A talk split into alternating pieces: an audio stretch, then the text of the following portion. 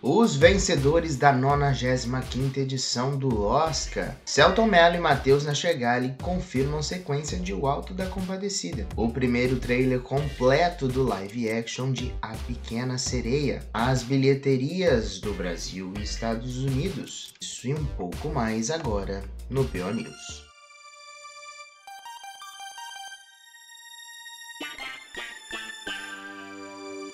Olá, seguidores do Parada Obrigatória, tudo bom com vocês? Eu sou Léo Marques e esse é o PO News, o seu podcast que vai ao ar de segunda a sexta, trazendo sempre as principais notícias do dia anterior, para você estar sempre muito bem atualizado no mundo da cultura pop.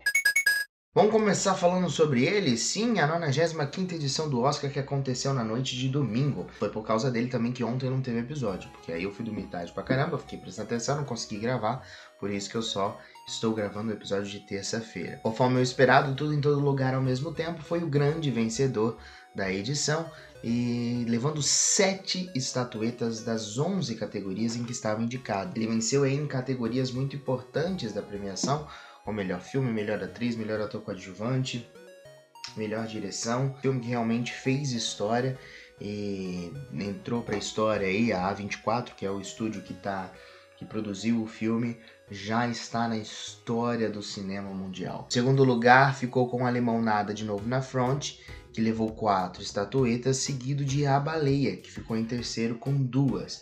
A baleia que traz Brandon Fraser no papel principal, que também já era um dos favoritos a levar. A lista completa você pode conferir lá no site paradaobrigatoriacine.com.br. E vou dizer que foi uma edição muito bacana. Esse ano tava, o palco estava extremamente lindo, a edição estava bacana, estava dinâmica, piadas ponderadas, assim, engraçadas. Eu achei que foi uma das melhores edições aí que eu já assisti do Oscar. E foi no intervalo do Oscar que a versão do live action de A Pequena Sereia ganhou o seu primeiro trailer completo. No vídeo que você também pode conferir lá no site, a gente pode ver mais os personagens icônicos do filme, como Sebastião, o linguado, o pai dela, a vilã Úrsula, né, que vai ser interpretada pela Melissa McCarthy, e mais cenas dela em movimento, como a sereia Ariel, que é interpretada pela Halle Berry. Também foi divulgado um pôster com mais detalhes desse universo que vai ser explorado no filme. Conforme a sinopse oficial, uma jovem sereia faz um acordo com uma bruxa do mar para trocar sua bela voz por pernas humanas, para que ela possa descobrir o mundo acima da água e impressionar o príncipe. Além da Melissa McCarthy e da Halle Berry, o elenco ainda conta com Jacob Tremblay, Aquafina, Javier Bardem e David Diggs. A direção de Robbie Marshall e o roteiro de Jane Godman.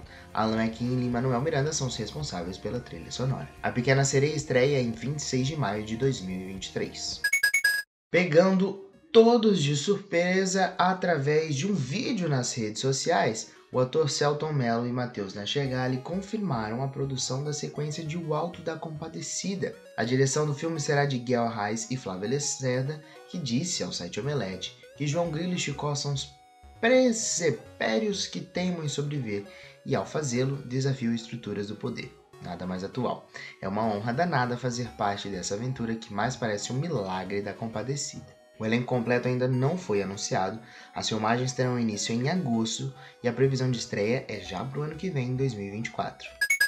Outro anúncio feito e muito fofo foi do ator que irá interpretar o Chico Bento na versão live action nos cinemas, através de um vídeo que você também consegue conferir, conferir lá no paradaobrigatoriacine.com.br.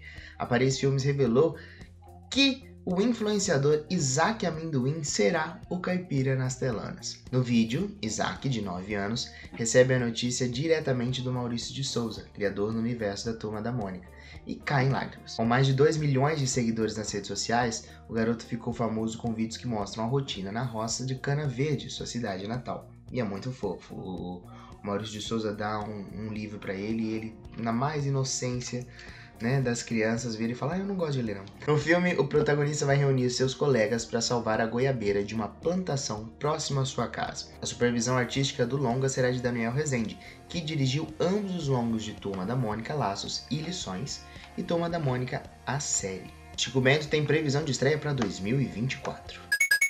Vamos falar sobre bilheterias? Sim, vamos começar pelos Estados Unidos e por lá Pânico levou. O terror já estreou conquistando o primeiro lugar no ranking de mais visto nesse final de semana, surpreendendo até o estúdio que esperava aí um lucro um pouco mais baixo, o longa faturou 44,5 milhões de dólares. Com isso, Creed 3 caiu para a segunda posição com 27 milhões de dólares. O outro estreante, 65 Ameaça Pré-Histórica, que é estrelada pelo Adam Drive, acabou ficando com o terceiro lugar, lucrando 12,3 milhões de dólares.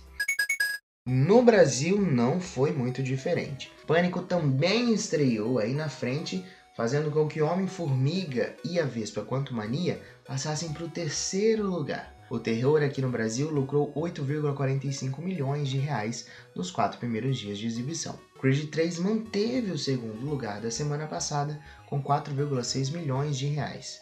E o herói da Marvel e o Homem-Formiga acabou caindo para a terceira posição com 3,14 milhões. O estreante que a gente falou lá nos Estados Unidos, 65 Ameaça Pré-Histórica, estreou no quarto lugar por aqui, com 2,46 milhões. Essas duas listas completas dos top 10 bilheterias esse final de semana você consegue conferir lá no paradaobrigatoriacine.com.br. Vale lembrar que para saber mais notícias, curiosidades, informações sobre o mundo da cultura pop, é só acessar o paradaobrigatoriacine.com.br. Não deixa também de seguir-nos nas nossas redes sociais, só procurar lá no Insta, no TikTok, Parada Obrigatória Cine, ou também lá no YouTube, é só procurar Parada Obrigatória que tem alguns vídeos bem interessantes, algumas dicas de filme e outras curiosidades.